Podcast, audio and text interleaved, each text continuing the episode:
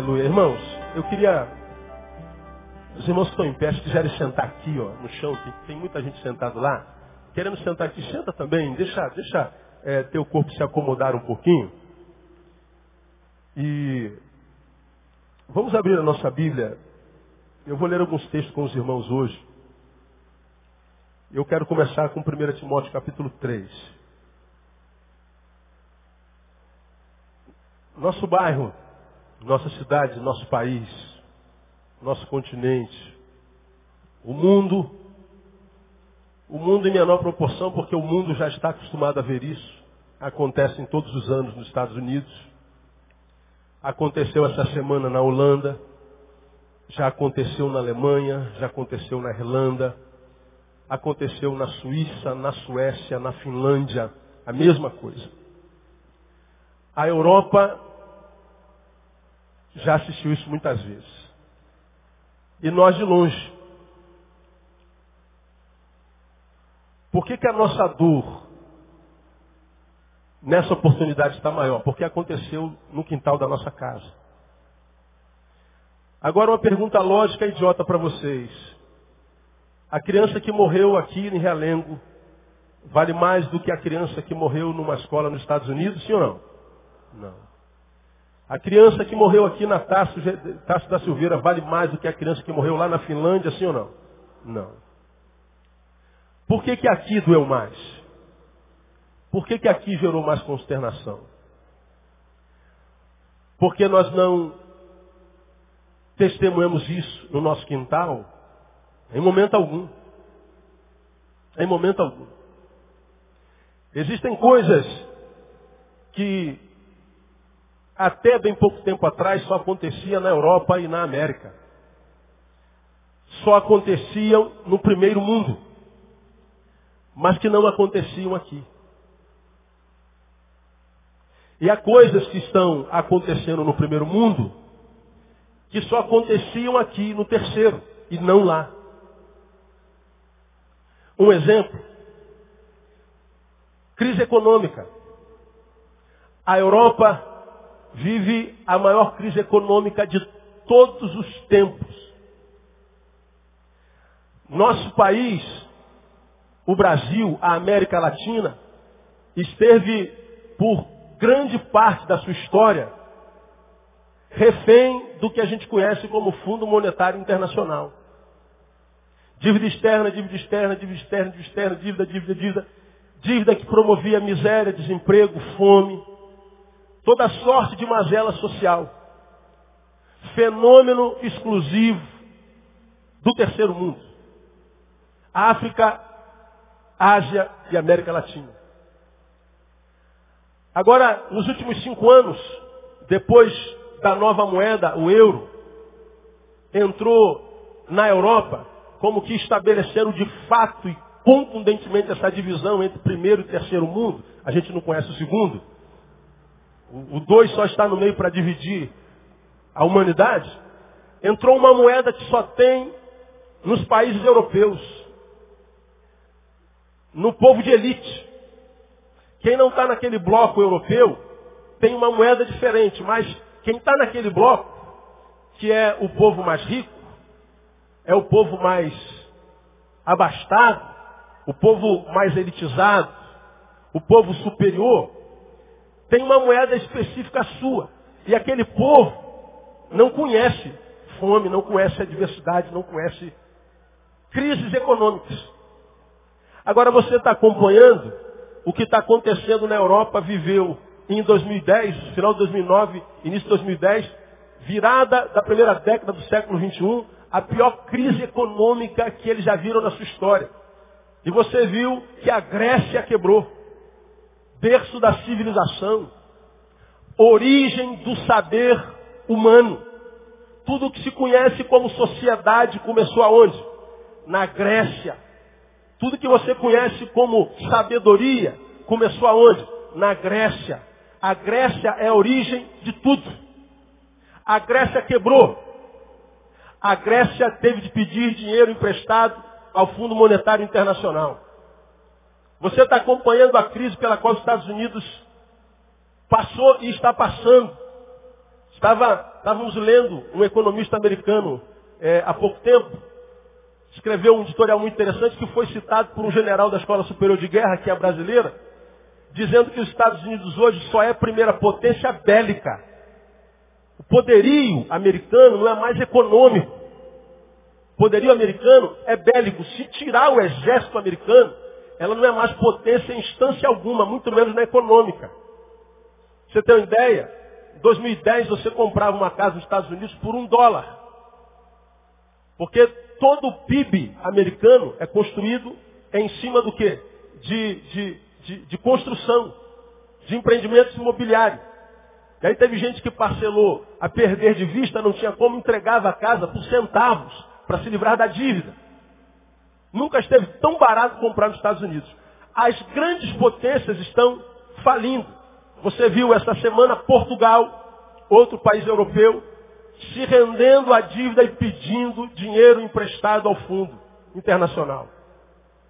Espanha com a economia abalada, Itália também e chegando a Alemanha, que só está de pé ainda por causa do seu, seu grande volume de exportação para a China, que é a primeira potência mundial. Então, se você pega uma terra redonda e pega os que estão em cima, no bloco europeu, que estão sempre sobre os de baixo do terceiro mundo, o mundo está fazendo uma virada econômica. O mundo inteiro sofreu, nos últimos dois anos, com a crise monetária, menos um país na América Latina. Quem sabe o nome dele? Brasil. Brasil passou incólume pela crise econômica. O mundo inteiro pôs olhos no Brasil. Quando o camarada sem dedo, qual é a profissão dele? metalúrgico. O que, que ele faz na metalurgia? Hã? Torneiro mecânico, que virou presidente, chegou pela primeira vez na América, o Obama se dirigiu para ele e disse o quê? Quem se lembra? Esse é o cara. Por que, que é o cara? Porque o camarada que, aspas, não tem vínculo nenhum com a Grécia, com a sabedoria cartesiana, com a sabedoria que vem dos livros, com economia, com porcaria nenhuma, que enche a cabeça e só, conseguiu fazer com que um paísinho de terceiro mundo, marcado por injustiça social a vida inteira, passasse diferente do resto do planeta, pela pior crise econômica do planeta, sem que sentisse o abalo econômico. Esse é o cara. Nesse mesmo período, o Brasil traz para sua agenda os dois maiores eventos que a humanidade conhece. O primeiro acontece em 14, qual é? Copa do Mundo. E 16, qual é a outra? Olimpíada. Aí você acha que isso tudo é coincidência. Isso tudo é, é coincidência. Aí você fala, mas o que isso tem a ver com, com, com o Tasso A gente chega lá, irmão. A gente chega lá. O que eu estou tentando, vou tentar, não sei se eu vou conseguir passar para os irmãos nesse minuto, é que quando a gente vê um monte de crianças mortas e que abala a gente demais, eu atendi uma professora agora na nossa igreja. Lá na escola, no dia da catástrofe, tinha mais de 20 crianças, pelo menos 22 crianças da nossa igreja. Agora, quando se fala de crianças mortas, todo mundo corre para ver o corpo da criança morta. Uma multidão estava lá. E a gente acha que aquilo ali é tudo de ruim que aconteceu. Bom, se fosse só aquilo ali, já seria demais para ser a pior ruindade que a gente viu na Terra. Mas é muito mais do que aquilo ali. Muito mais. A gente vai tentar falar sobre isso nos próximos domingos, para a gente ampliar a visão, para a gente entender que o que eu tenho dito aos irmãos, os irmãos em, em, alguns não querem entender, que mais do que chamados para fazer alguma coisa, é discernir o que, que nós estamos fazendo.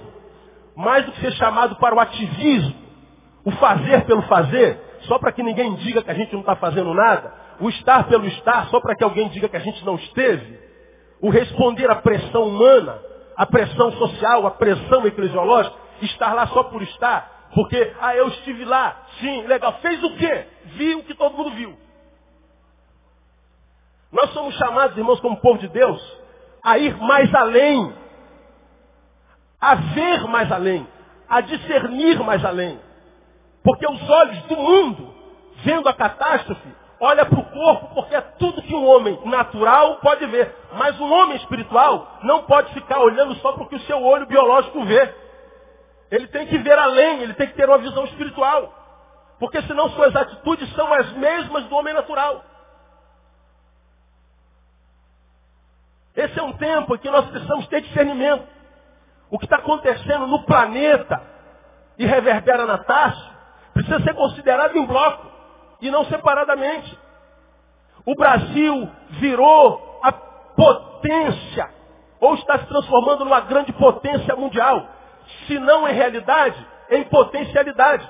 Vai ser, quem sabe, a próxima potência mundial.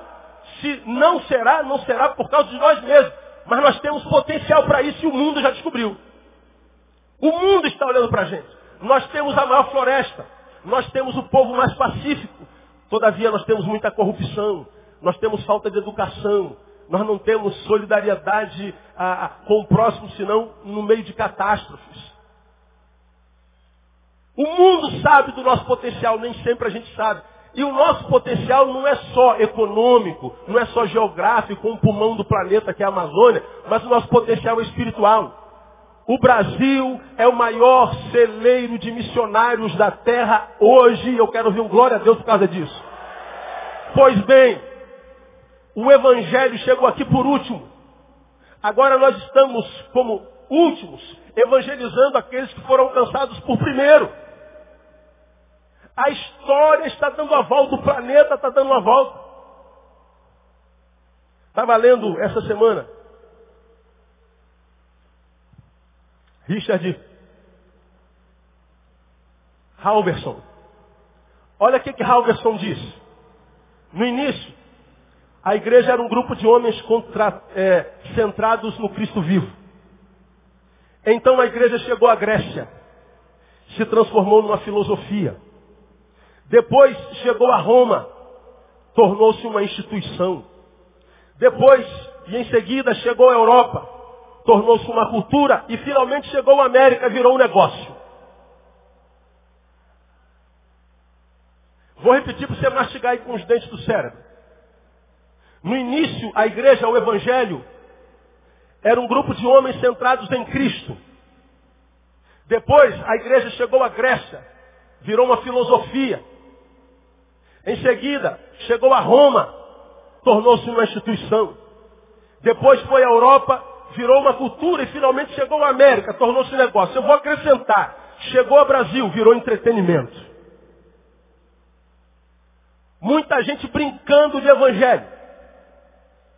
Agora, esse lugar onde o evangelho virou entretenimento, ainda é um dos poucos países no mundo que tem um grupo de gente séria que tem visão de reino, de evangelho, que não está só interessado em comprar carro novo, em prosperidade, aparecer, em ficar famoso, pregar a si mesmo, eu sei, eu sou bom, eu fiz, eu estive, eu fui, eu deixei de ir. Gente que está querendo cada vez mais desaparecer para que Cristo apareça. Gente que fale menos de si e mais de Deus. Gente que fale menos de si e dê mais respostas à sociedade. Ainda é um dos poucos países do mundo que tem esse grupo de gente que na sua minoria ainda consegue mandar missionários para a Grécia, para Roma, para a América e para toda parte do planeta.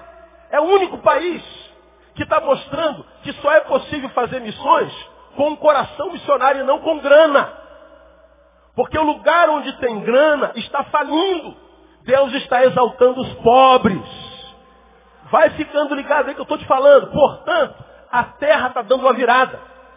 O que estava em cima está vindo para baixo, o que está embaixo está indo para cima. A terra é redonda. E ela está girando. E a gente precisa ficar ligado nas transformações que o planeta está vivendo. Senão a gente vai passar ao largo da história olhando para corpos de mortos. Só olhando para o que os nossos olhos veem. Só. Querem uma curiosidade, irmãos? Quando aconteceu a catástrofe, eu estava vindo de Brasília para cá. Meu telefone tocou 200 vezes. Os dois. Pastor, o senhor está sabendo, o senhor está sabendo, o senhor está sabendo, o senhor está sabendo. o impacto. Pois bem, vem de Brasília, quando nós chegamos na divisa do Rio de Janeiro, chega a notícia que não se pode pousar no Rio de Janeiro, vocês acompanham isso no, no, no jornal, porque no galeão vazou o quê? Gás, vocês acompanharam. Nenhum avião entrava nos ares do Rio de Janeiro e nem decolava dos ares do Rio de Janeiro. Agora, a gente acredita que foi gás. Se foi gás no galeão, por que, que o Santos Dumont fechou? Por que, que os aeroportos pequenos fecharam, como Campos do Goitacás, Cabo Frio, Barra da Tijuca? Por que, que todos os pequenos aeroportos fecharam? Ninguém voava sobre os ares do Rio de Janeiro. Na época, na hora da catástrofe, os ares do Rio de Janeiro foi blindado, blindado. Você acha que é coincidência? Ninguém voa nesses ares. Ninguém anda nesses ares. Ninguém move-se nesses ares. Ninguém. Todos os aviões foram direcionados para outro estado. Fiquei em Belo Horizonte dentro do avião três horas. Três horas. Fui para o banheiro e fiquei dentro do banheiro mais de uma hora. Porque eu sabia que aqueles ares tinham sido blindados. Não foi por causa de um gás no galeão. Foi muito mais além do que isso. E eu sei que eu estou falando isso aqui, isso vai para a net, vão falar assim, esse pastor é mais um doido retardado que já está inventando as coisas. Pois é, porque o homem natural não aceita as coisas do Espírito de Deus, mas o homem natural discerne bem tudo. E é nós é que temos que discernir. No momento da catástrofe, os ares foram blindados.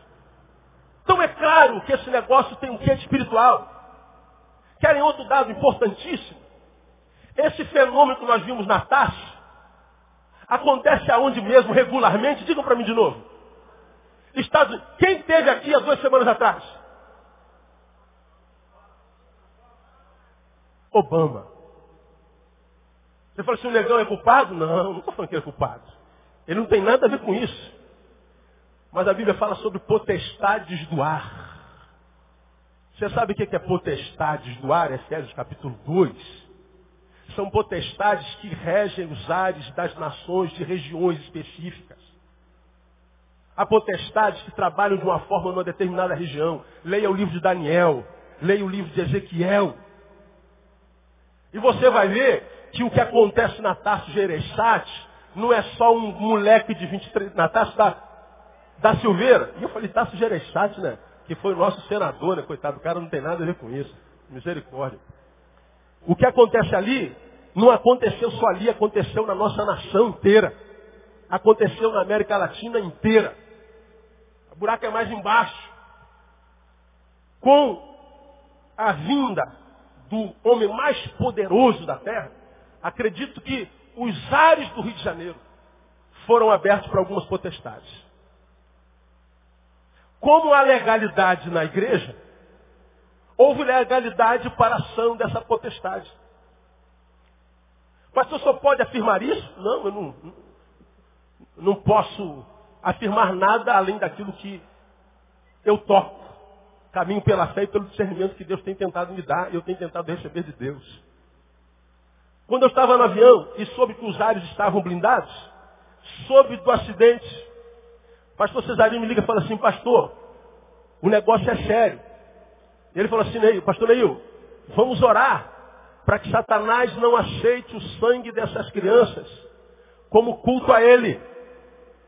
Porque se Satanás aceitar, e não sei se não tem como ele não aceitar, você vai ver que essa coisa vai começar a se repetir na nossa nação e na América. Exatamente como acontece lá. Massacres semelhantes em lugares diferentes. A coisa vai se repetindo. Agora, que nunca aconteceu, crianças para nós são sagradas. De crianças se abusa, mas não se toca na vida. É a realidade social até hoje. Mas a partir de hoje não. O menino enlouquecido, ensandecido, entrou na sala e só queria meninas. Meninas são símbolo de maternidade, de gerações, de produções, são as mulheres que geram. São as mulheres que dão à luz às novas gerações. São as mulheres que têm de Deus a bênção da parceria na vida. Aos meninos, ele não matou. Ele só feriu para demonstrar poder. Eu tenho poder sobre homens e mulheres. Mas o que eu quero não é poder sobre mulheres, eu quero poder sobre as gerações. Eu quero poder sobre a vida. O negócio é sinistro, irmão. Muito sinistro. Aí eu quero ler com vocês um texto, que eu não vou comentar, e depois vou ler mais outro, sobre o qual eu quero falar alguma coisa. Abra a tua Bíblia em Apocalipse, capítulo 6.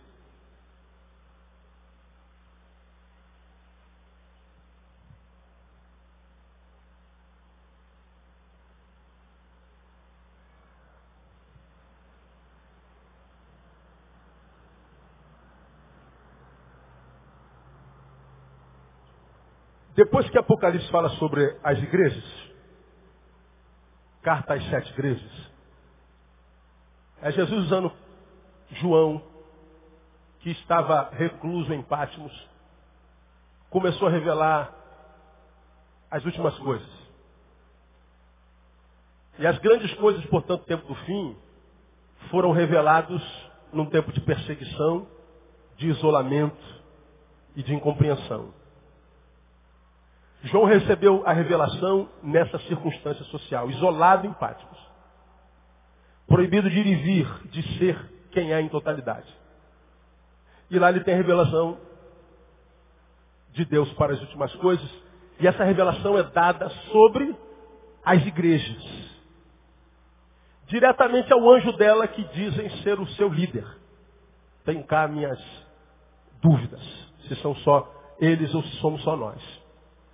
O fato é que o que vai acontecer é fruto do que acontece no mundo espiritual. Se você ler o Apocalipse, livro que a gente não tem como entender tudo, é um livro difícil. E se a gente não consegue entender tudo, uma coisa é clara. Tudo que vai acontecer na Terra vai acontecer como consequência do que acontece no mundo espiritual. Então, esse mundo biológico, existencial que a gente vive, é refém do mundo espiritual. O que nós não conseguimos discernir em Apocalipse totalmente, é o que acontece no mundo espiritual. Agora, quando começa a acontecer na terra, todos nós sabemos. Agora, esse capítulo 6 de Apocalipse fala sobre os famosos quatro cavaleiros do Apocalipse. Todos nós já ouvimos falar dos famosos quatro cavaleiros do Apocalipse. Só para lembrar, para a gente ir para um outro texto, o texto diz mais ou menos assim. Eu vi quando o cordeiro abriu um dos sete livros, selos, e ouvi um dos quatro seres viventes dizer numa voz como de trovão, vem. Olhei e eis um cavalo branco. E o que estava montado nele tinha um arco. E foi-lhe dado uma coroa.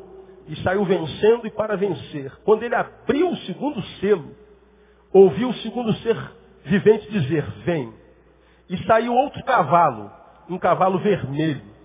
E ao que estava montado nele foi dado que tirasse a paz da terra, de modo que os homens se matassem uns aos outros. E foi-lhe dado uma grande espada. Quando abriu o terceiro selo, ouvi o terceiro ser vivente dizer, vem. E olhei e eis um cavalo preto.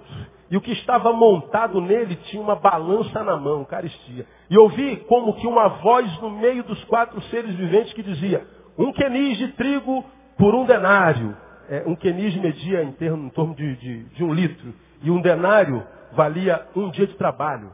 Então, o que ele está dizendo aqui é o seguinte. Ah, um quenis de trigo, ou seja, um quilo de trigo por um dia de trabalho. Quanto é que você ganha por dia? Esse seria o valor de um quilo de trigo. Trigo é pão. Caristia. Mas vamos lá, vamos continuar. Eu não vou, não vou comentar, não, não dá tempo. Ah, eu estou no cavalo preto e três quenises de cevada por um denário, e não danifiques o azeite e o vinho.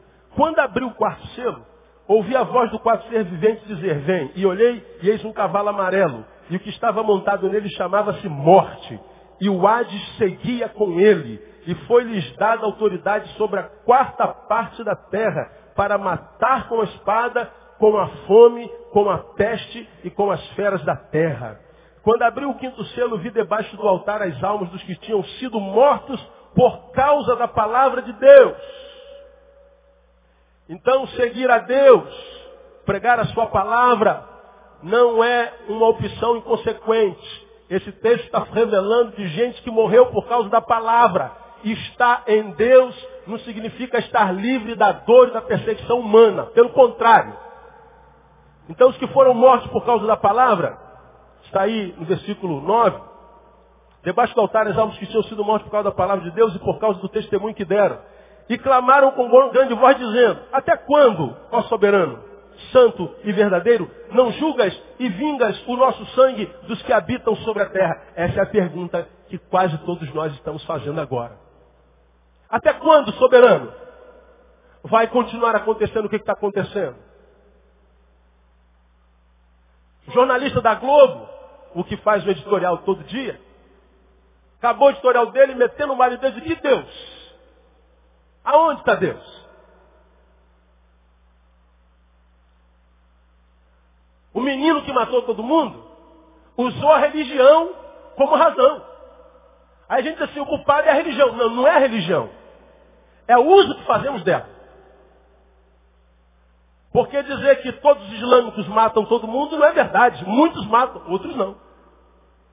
A Federação Islâmica do Brasil se manifestou na mesma hora. Esse menino nunca foi de nossa religião, não faz parte de nenhuma mesquita e nunca deu sinal de conversão nem de relacionamento conosco. Ele usou o nome da religião. Pois bem, o homem natural só vê o que o seu olho vê, biológico, e diz assim, é a religião. E a religião não tem nada a ver com isso. Que é uma ação espiritual? Ah, isso é. Religiosa? Não. Então, até quando, ó soberano, tu não vingas o nosso sangue? E foram dadas a cada um deles compridas vestes brancas. Foi-lhe dito que repousasse ainda por um pouco de tempo, até que se completasse o número de seus conservos e seus irmãos, que haviam de ser mortos, como também eles o foram. E vi quando abriu o sexto selo e houve um grande terremoto e o sol tornou-se negro como saco de silício, e a lua toda tornou-se como sangue. E as estrelas do céu caíram sobre a terra como quando a figueira, sacudida por um vento forte, deixa cair os seus figos verdes.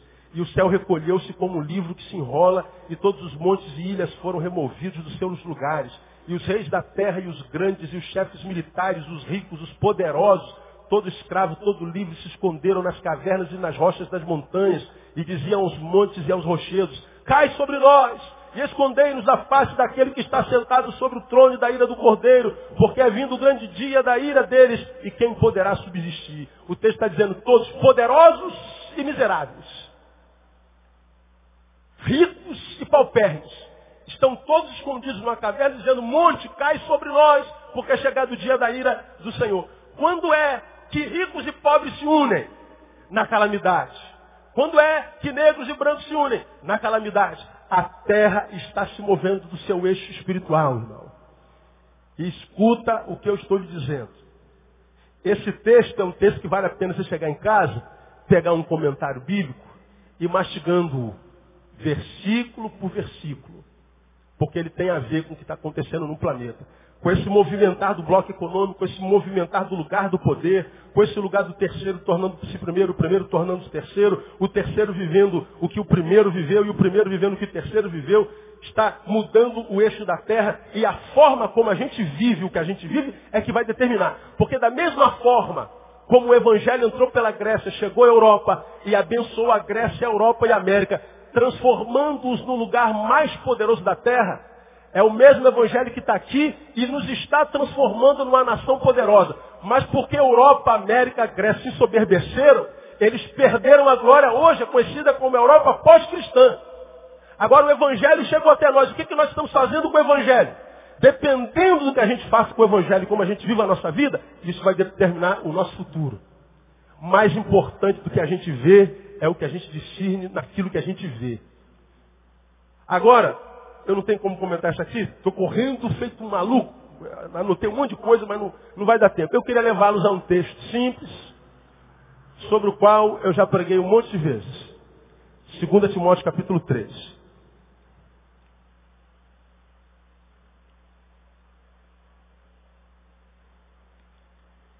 Segunda Timóteo capítulo 3.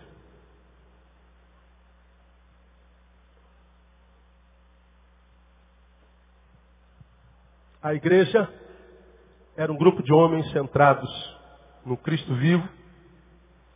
Quando chegou a Grécia, tornou-se uma filosofia. Quando chegou a Roma, tornou-se uma instituição. Quando chegou a Europa, tornou-se uma cultura. E finalmente chegou a América, virou um negócio. Acréscimo meu, quando chegou ao Brasil, virou entretenimento. Tudo passa pelo Evangelho. A terra passa pelo Evangelho. Pois bem, o Evangelho é vivo, vivido em comunidade, e comunidade nada mais é do que a junção de muitas individualidades. Paulo fala sobre os últimos dias, os últimos tempos, e você já me ouviu falar sobre isso. 2 Timóteo capítulo 3 diz o seguinte, sabe, porém, isto, leia comigo, que nos últimos dias sobrevirão tempos penosos. Nos últimos dias sobrevirão tempos o quê? Penosos. Então o que nós estamos vendo? A sociedade degradando, degradando, degradando, degradando, degradando, dia após dia, dia após dia, dia após dia. Cada dia uma desgraça maior, uma desgraça maior, uma desgraça maior. E cada vez que aparece uma desgraça nova que a gente nunca viu, nos consterna ainda mais, até que essa consternação acaba, porque essa desgraça que nos consternou, ela se repete várias vezes, faz parte da nossa cultura agora, essa desgraça e nós nos tornamos uma cultura mais desgraçada. Até que aparece uma desgraça maior. Então os últimos tempos vão sendo penosos, penosos, penosos, penosos, penosos, penosos, dizendo, olha, a vida na terra, a vida monetária, a vida econômica, a vida biológica, a tendência dela é piorar, piorar, piorar, piorar, piorar, piorar, piorar. E nós estamos vendo isso com os nossos olhos. E o que eu tenho desafiado aos irmãos desses anos todos, compare esse que você é hoje com aquele que você foi há cinco anos atrás e veja se você, como gente, como crente, melhorou ou piorou. Veja se você está sendo refém dessa desgraça toda ou não. Pega o que você foi há dois anos atrás, tua vida com Deus, teu contato com a palavra, teu contato com a divindade, com o sobrenatural, e veja se você evoluiu, se você regrediu ou se você estagnou, você vai saber se a tua vida está sendo refém desses últimos tempos penosos ou não. Veja a tua vida. E para de olhar a vida dos outros, por exemplo. Examine-se, pois, o homem a si mesmo. Olha para a tua vida. E vê se as circunstâncias que nós estamos vivendo que chega à produção dessa calamidade maligna, veja se o que está acontecendo não está deformando você. Veja, individualmente. Porque chegar aqui e falar assim, ó, tá, a coisa está difícil, está difícil para qualquer um, em qualquer lugar. E está difícil na coletividade por causa da individualidade. E o pior, quando os indivíduos que se acham melhores só servem para apontar os indivíduos que estão piores, esse indivíduo que se julga melhor é o pior de todos. Nós não somos chamados para julgar a vida de ninguém, mas para fazermos um julgamento próprio o tempo inteiro. Agora vamos lá. Os tempos seriam penosos. Versículo 2. Pois os, os, os homens serão o que? Leiam para mim. Amantes de si mesmos, gananciosos, presunçosos, presunçosos, soberbos, blasfemos, desobedientes a seus pais, ingratos, ímpios, sem afeição natural, implacáveis, caluniadores, incontinentes, cruéis, inimigos do bem, traidores, atrevidos, orgulhosos, mais amigos dos deleites do que amigos de Deus, e por aí vai. O texto fala claramente de uma degradação individual. Todas as marcas da geração do tempo do fim têm a ver comigo e contigo. O reflexo de uma vida individual degradada é de proporção mundial. Mundial. O que eu produzo reverbera no mundo. E a gente tem que ter isso de vista. Hoje, nesses dez minutinhos, eu quero falar só sobre o primeiro sinal que Paulo mostra aí pelo Espírito Santo, que é a marca do homem do tempo do fim, que estando no homem do tempo do fim vai fazer com que os dias sejam penosos. Os homens serão o que? Leiam para mim. Amantes de quem, irmãos? Pergunta, à luz desse texto, ainda haverá amor no homem do tempo do fim? Sim ou não? Não ouvi. Sim. Mas amor direcionado para quem? Para si mesmo. Sabe qual é a palavra aqui? Amante de si mesmo. Filautós. Amor por si. E o amor por si não é imagem boa, autoimagem. Não é aquele amor que eu preciso ter para amar o meu próximo, não. É um amor tão egoísta que exclui o outro. É um amor tão adoecido por mim mesmo que me transforma num ser tão doente que eu excluo a realidade outro. Como é que você pode explicar um jovem de 23 anos que bota uma criança ajoelhada, bota uma arma na testa dela e atira? Quer ver uma cena horrível que a professora viveu lá? A criança estava de pé, ele deu um tiro na cabeça da criança, só que a adrenalina está correndo no corpo. Ela já estava sem cabeça, arrebentou a cabeça dela, e o corpo da menina estava correndo no corredor da escola, batendo no muro. Sem cabeça. Até cair. E algumas crianças vocês viram. Diz que ele atirava e fazia o quê? Ria. Por que, pastor? Ele está atirando uma criança. Não. Não é uma criança. O outro não existe. Isso não existe. Eu estou atirando no nada. Eu estou ferindo o nada. Eu estou matando o nada. Filautós. Amante de si mesmo. Quando um pai estupra uma criança, está estuprando o quê? Nada. Quem faz mal a nada, não deve ser punido por nada, na cabeça do doente. Quando a mãe vende sua filha por dois reais para prostituição, está fazendo mal o quê? A nada. Irmãos, esse texto está dizendo que os últimos tempos seriam horríveis, porque o outro inexiste para nós. O outro seria uma coisa, menos que uma coisa, porque a coisa, esse homem que se ama a si mesmo ama. Ele ama o carro dele. Ele passa o dia inteiro lavando o carro dele. Só que ele não dá carona para ninguém. Nem a mulher dele entra. Materialismo exacerbado é a total exclusão do outro. Total exclusão do outro. O outro não é nada. E nós estamos vivendo esse tempo. É a deformação do outro. O que, que a Bíblia fala sobre o outro? O outro sou eu. Tanto que eu preciso amar a Deus sobre tudo, mas ao outro eu tenho que amar como? Diga para mim. Como a mim mesmo. Neil direciona para o teu próximo o mesmo amor que você tem por si. Mas esse texto está dizendo que os últimos tempos seriam penosos, porque em mim haveria um amor tão adoecido, que cujo beneficiário desse amor seria só eu. E o outro? O outro pode ser um objeto de consumo, um objeto de prazer, um nada para que o meu amor por mim seja saciado. Agora, caminhe um pouco mais comigo. Quais as consequências que a deformação do outro traz para a nossa vida? Qual o resultado disso? Deformação do outro.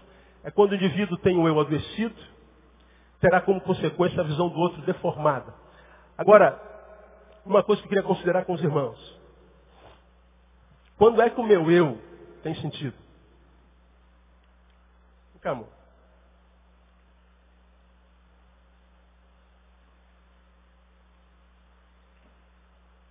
Estamos no Éden. Ela só existe na ideia de Deus. Eu estou aqui Adão. Todos os bichinhos acompanhados eu só. Eu tenho a companhia de Deus. Você já me ouviu falar sobre isso aqui. Deus olha para mim, diz assim, não é bom que o Neil esteja só. Far-lhe uma ajudadora que lhe seja idônea. Alguém que esteja como que diante de si. A palavra idônea é que Deus criou alguém que estivesse diante de mim. De modo que quando eu olhasse para ela, eu me via refletido nela. De modo que eu visse para ela, entendesse que ela saiu de mim. Ela é extensão de mim mesmo. Deus olha para mim só e diz assim, Neil, o teu eu sem o outro é um eu incompleto, sem sentido. O teu eu só encontra sentido no outro e Deus criou o outro. Esse outro foi criado para o meu eu. O meu eu, que é outro dela, foi criado para o eu dela. A nossa vida só encontra sentido no outro. A tua vida só encontra sentido no outro. Se o outro inexiste, obrigado, amor, pode ir embora. O meu eu perde sentido.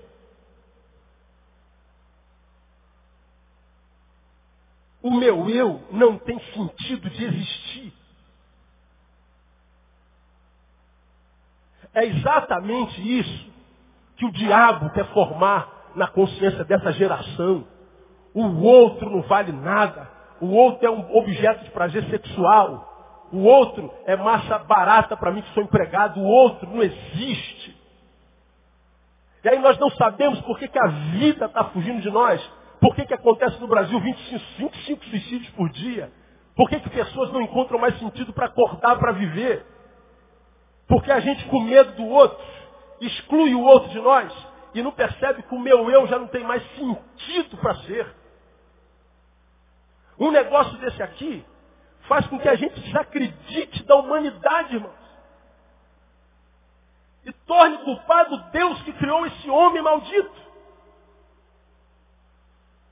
Isso vai mexendo na nossa psique, na nossa visão de mundo, vai mexendo com a nossa espiritualidade vai tirando tudo do lugar.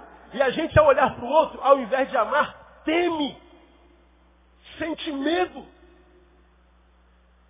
E aí você se refugia no teu quarto, na tua casa, não quer mais sair, não quer ser, não quer se relacionar. Nossa geração está doente. Aqui no nosso meio existem centenas de pessoas que já não acreditam mais em ninguém, estão completamente desacreditados do próximo, não querem mais saber do próximo, nem para por ele ser abençoado e muito menos para abençoar. E nós vamos vivendo um individualismo diabólico que é fortalecido pela bendita da internet, que é o símbolo da globalização, que me permite sentado ter contato com o planeta, mas que contato virtual. E a gente não se forma mais. A gente vai perdendo a humanidade e à medida que a gente vai perdendo a humanidade, a gente vai se monstrificando, se bichificando. A gente vai se empedernindo. E o outro cada vez mais deixa de ser o outro. A figura do outro se deforma. Como é que pode uma pessoa matar uma criança? Qual criança que morreu? Na cabeça do assassino? Qual criança? É um impuro, uma impura. Agora, o mesmo fenômeno que acontece regularmente na América já está gerando aqui seres humanos semelhantes àqueles de lá. Isso só mostra para mim que essa deformação, essa doença psíquica espiritual, essa legalidade maligna que há sobre os ares da nossa nação é verdadeira. Quando eu sou filautós, amante de mim mesmo, a figura do outro é deformada. E aí acontecem alguns fenômenos que a gente entende muito bem. Por exemplo, você sabe que há pessoas que são superiores a nós. Há. Tem gente que sabe mais que eu, que sabe mais que você. Tem gente que tem mais que você, tem mais capacidade, mais dom, mais talento. Para você que fica em crise em falar disso, você vai lá na parábola dos talentos. Você vai ver que Deus deu dez para um, cinco para outro, dois para outro. E deu segundo a capacidade de cada um. Tem quem tem capacidade para um, tem quem tem capacidade para cinco, tem quem tem capacidade para dez. Desde o Velho Testamento fala que há chefe de mil, chefe de cem, chefe de cinquenta, chefe de dez. Fala de capacidade humana. Então há pessoas que são de fato superiores a nós. Mas para uma pessoa que está com eu adoecido, os superiores inexistem. Nós somos no máximo iguais. Aí o que, que acontece? Desrespeito. Eu olho para o pai, olho para a mãe, olho para as minhas autoridades, para os meus superiores e não os reconheço mais como superiores, são no máximo iguais. Então não há mais respeito. E nós vivemos esse tempo de desrespeito maldito. E o desrespeito é o primeiro degrau da escada que nos conduz para baixo. A gente vai lá nos dez mandamentos e a Bíblia diz assim, filhos, obedecei a vossos pais. Para quê? Digam para mim. Para que se prolongue seus dias na terra. Filho, a sua longevidade tem a ver com a tua obediência com teu respeito. Hoje não há mais respeito nenhum. E a gente diz, é normal, não é normal, irmãos, faz parte da degradação global. A gente chama o, o, o pai pelo nome de cara. Ou, essa semana, a filha quis agredir o pai. Aqui, a filha está longe da igreja, está envolvida com, com um monte de coisas. Agredir o pai. Por quê? Porque o pai é o igual. A gente diz, é normal, pastor. Não é normal. Tudo é normal para essa sociedade. Tudo é normal.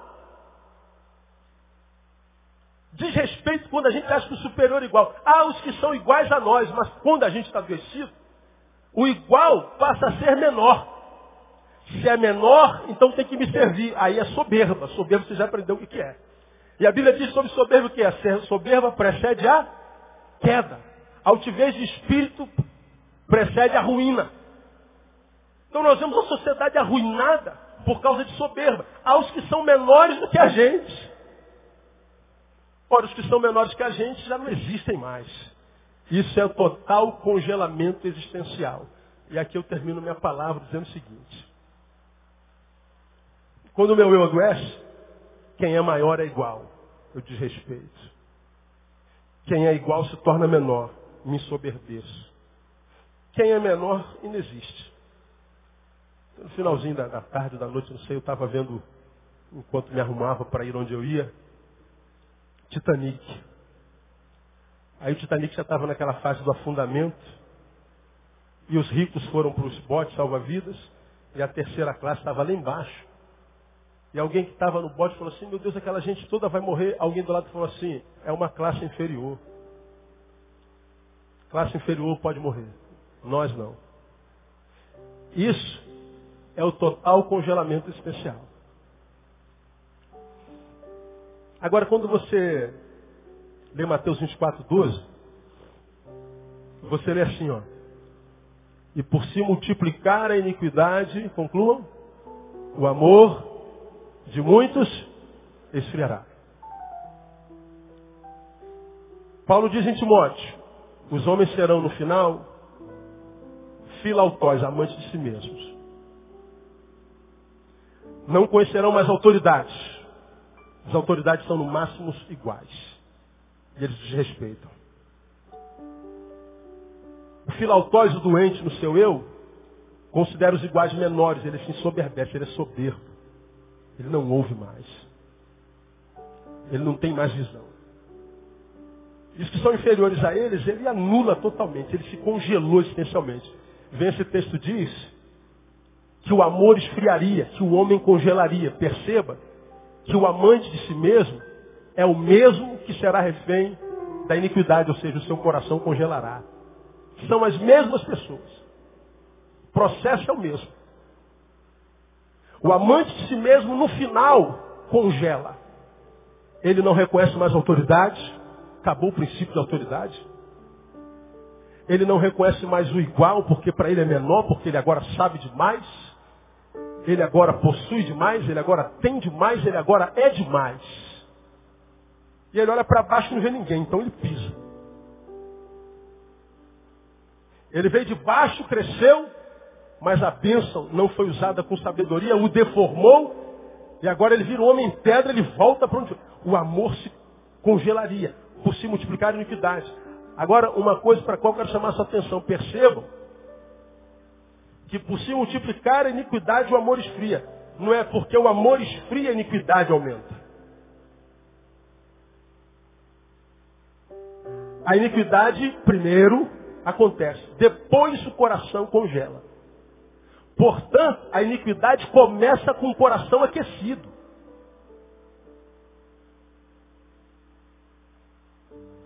Eu me torno iníquo e por causa da minha iniquidade meu coração vai congelando. Então a iniquidade, a desgraça se instaura enquanto a gente está bem. Vamos ficando mal sem saber discernir, aí o coração empedra. O coração é refém da iniquidade. Uma sociedade que cultua a iniquidade será refém de si mesma, porque ela se tornará uma geração de gente com coração empedrado. Quais são os sonhos das nossas meninas hoje, irmãos? Entrar no Big Brother. Virar uma fruta, quem sabe uma melancia nova, para ganhar dinheiro. A gente quer fama. A gente quer aparecer, a gente quer glória.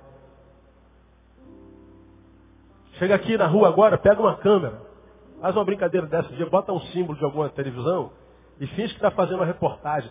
Vai aparecer um milhão de gente atrás para aparecer na, na televisão. Imagem, imagem, imagem, imagem. Nossos heróis morreram de overdose, já se dizia. Nossos heróis não fazem nada. Pega os ídolos dessa geração, pergunta qual a profissão deles. Não tem profissão. Estava ouvindo a Angela Bismarck agora. Ela falou que vai colocar um terceiro seio.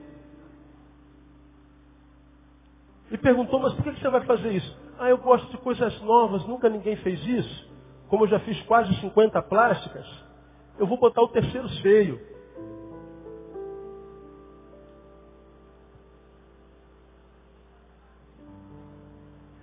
Mas por causa de dizer que vai colocar o terceiro seio, ela aparece em todas as mídias. E apareceu o que vale, não o que se é. Nós somos uma geração que cultua iniquidade. Então, meu irmão, quando eu faço parte de uma geração que cultua o iníquo,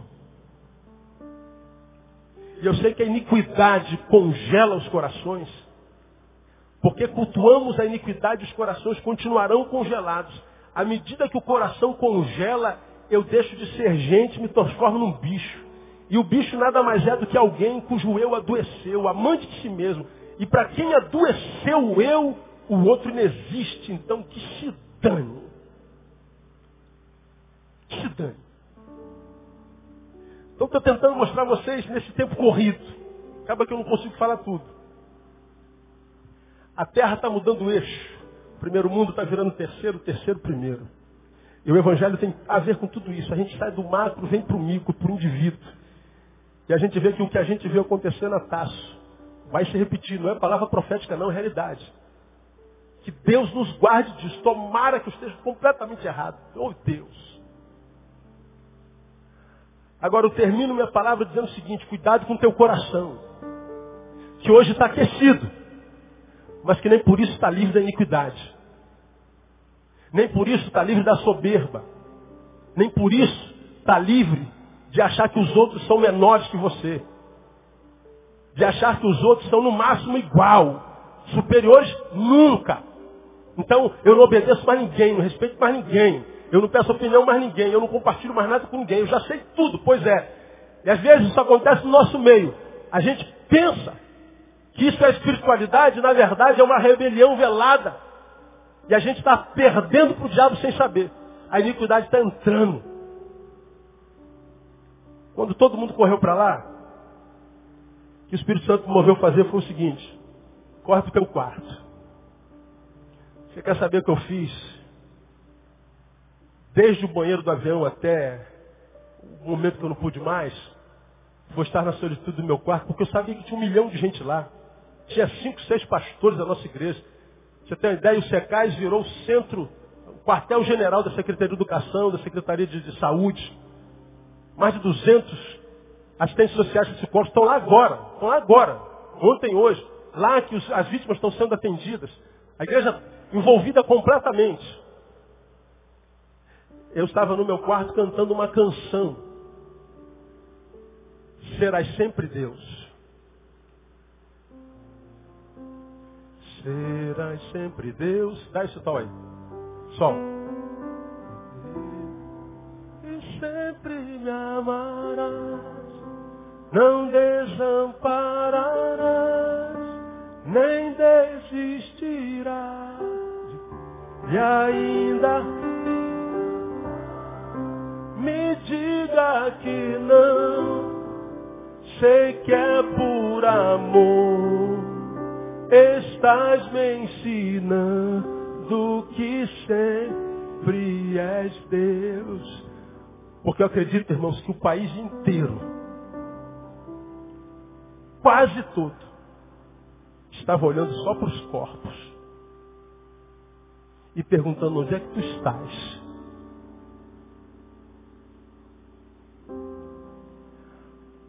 Eu senti no meu espírito foi que naquele momento não haviam vozes de adoração. mas só vozes de juízo. Só. O comentarista da Globo diz, onde é que estava Deus? Cadê o Deus das religiões? E ele falou com pelo menos 50 milhões de pessoas no Brasil. E eu sei que alguns de vocês cristãos perguntaram, onde é que Deus estava? Deus responderia no mesmo lugar que eu estava quando meu filho estava sendo crucificado na cruz do Calvário. Por vocês. No mesmo lugar.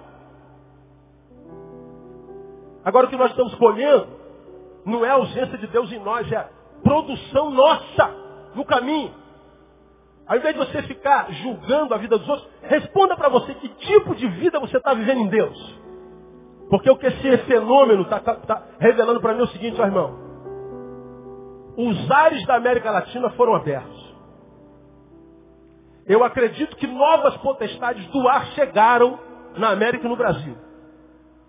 E o cerco se aperta. E quem está brincando de ser crente, ou para de brincar, ou abandona uma vez.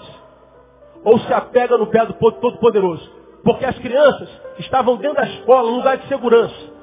Agora, quem é que vai acreditar que dentro da escola está seguro? Aonde é que a gente está seguro? Só há um lugar onde a gente está seguro. Atrás da cruz do Cordeiro, irmão. Só atrás da cruz de Jesus. Confiar em quem? No quê? Entregar a nossa vida, a nossa esperança a quem? Só aos pés da cruz. Então, ao invés de ficar apontando, faça uma autoanálise. Veja que tipo de vida você tem vivido em Deus. As mães colocaram aquela criança nas escolas e na cabeça delas havia a certeza de que no final da aula eles iriam buscar a criança. Não aconteceu. Eu posso sair para trabalhar amanhã e pode ser que eu não volte. Eu posso vir cultuar e pode ser que eu não volte. Eu preciso estar pegado na mão do Todo-Poderoso.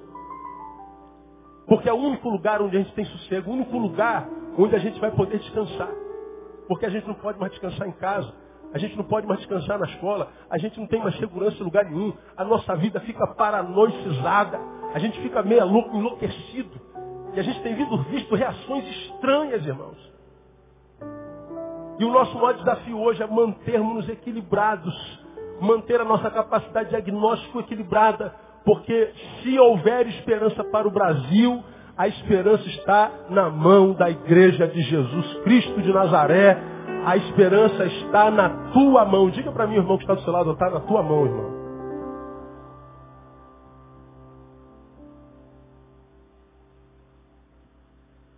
E o que, você vai fazer com essa responsabilidade? Bom, você e Deus que vão dizer. Eu só sei, irmãos, que eu tenho plena consciência. Esse evento inaugura uma nova era espiritual no Brasil. Como diria um grande amigo meu, o leão está rugindo. Quem é filho não se preocupa. Mas quem não é tem que tratar de se consertar. Porque pode ser devorado. Tenho orado por aquelas mães, por aqueles pais, porque não há como conceber. Ah, eu imagino o que, que eles estejam passando, mas não dá para imaginar mesmo. Eu não consigo imaginar a Thaís morta. Não consigo imaginar a Tamara morta. E eles não estão imaginando, eles entraram na realidade. Então orem por eles. E vamos nos consertar com o Senhor, irmão. Porque os ares da América Latina para mim mudaram nessa semana. Novas potestades chegaram. O que para mim não é problema algum. Eu não penso diabo nem um minuto na minha vida. Não vivo assombrado por demônio nenhum. Eu não penso nisso. Por uma simples razão. Esteja debaixo das asas do Todo-Poderoso. Porque se você estiver debaixo das asas, que venham as potestades. A vitória é nossa pelo sangue do Cordeiro. Eu não tenho que me preocupar com o diabo, eu tenho que me preocupar comigo e no lugar onde eu ando e o que eu carrego dentro de mim. Eu quero estar mais próximo de Deus. Quero estar mais próximo de Jesus, eu quero ser mais santo. Eu quero viver mais a expectativa de Deus e não a expectativa de vocês. Eu quero viver mais a expectativa de Deus em mim do que a expectativa dos homens em mim. Porque num tempo como esse a gente sofre uma, uma, uma tentação enorme de não responder a expectativa de Deus para responder a expectativa dos homens. Porque cada um dos homens querem que vocês ajam de uma forma. Deus quer que você age de uma forma. Haja segundo Deus. Haja segundo o Evangelho. Mesmo que os homens não lhe entendam. Haja segundo o Evangelho, mesmo que você tenha que perder alguns homens.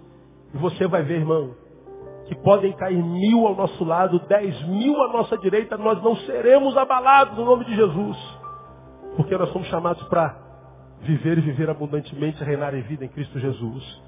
Fica atento ao que está acontecendo na história da terra. E você vai ver que a terra está girando no seu eixo. Mas não se preocupa.